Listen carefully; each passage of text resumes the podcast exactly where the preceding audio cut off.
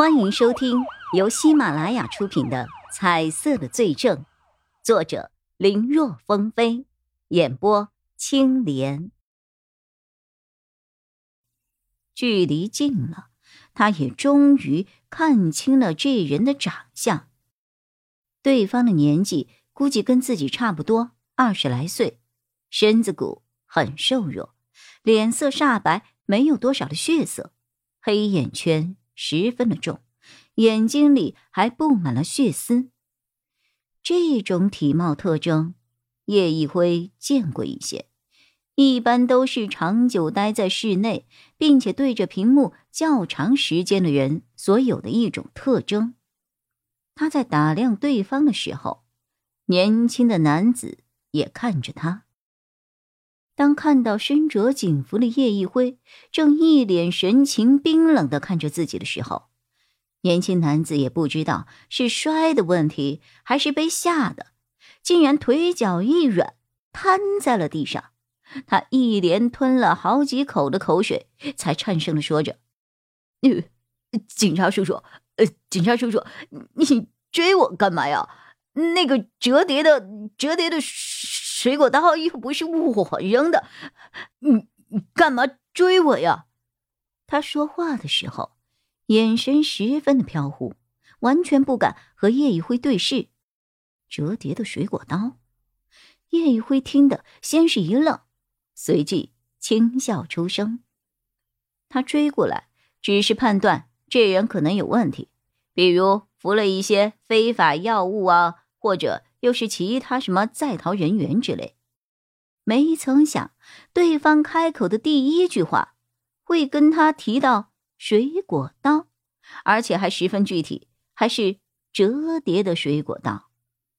以年轻男子先前躲在树后的距离来看，除非对方的眼睛是一个望远镜，否则视力再好，充其量。只知道陈小芬的手中拿了一把刀而已，就算能够从大小推测出是一个水果刀，可是水果刀是折叠的这一点，可就不是谁都知道的了。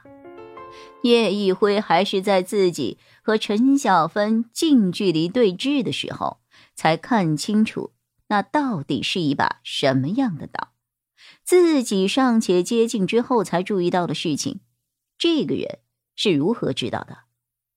再看这个人说完话后，就开始左顾右盼的慌张样子，这还真是得来全不费工夫啊！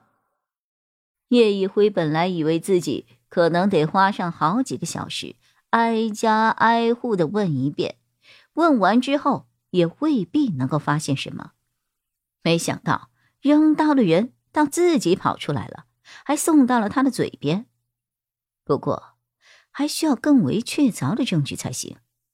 眼下的只是感觉和推测。作为普通人这么去推测没有关系，但是作为警察，光凭这些是不够的。你家住幺八八多少号？叶一辉冷冷的问着。幺幺。警察叔叔，我不住幺八八。年轻男子刚说了两个字，就立刻改口了。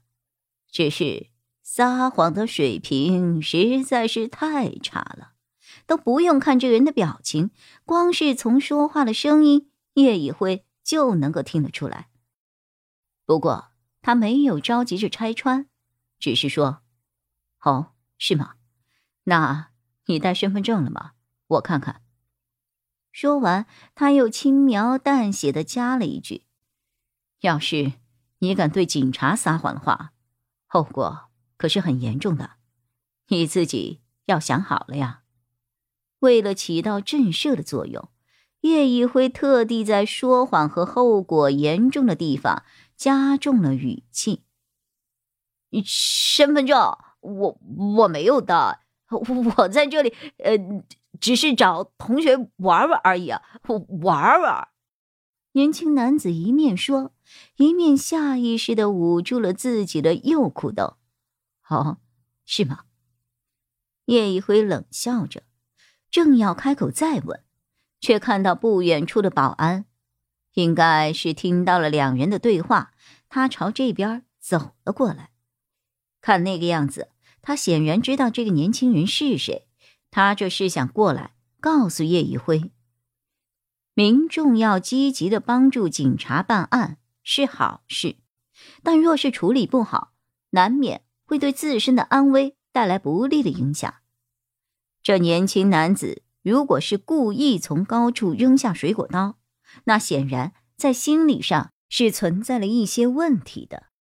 要是看到保安将其谎言戳穿了，说不准日后会对其进行报复。想到了实习时前辈提到过的类似的案例，叶一辉赶忙示意对方不要过来，他可以应对。如果这个年轻男子实在是嘴硬不说话，他可以等到把这个人带离这里之后。再回过头来问保安，那样会更加安全一些。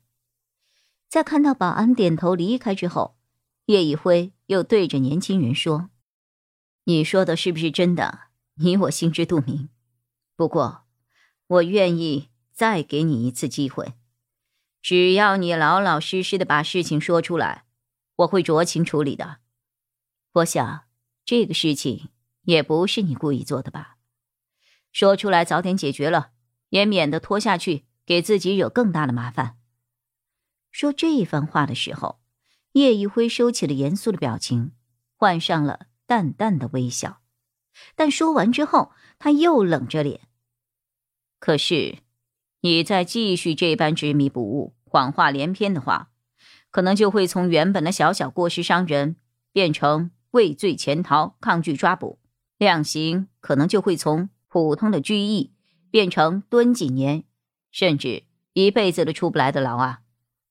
你想要选择哪一种，可是要想清楚了。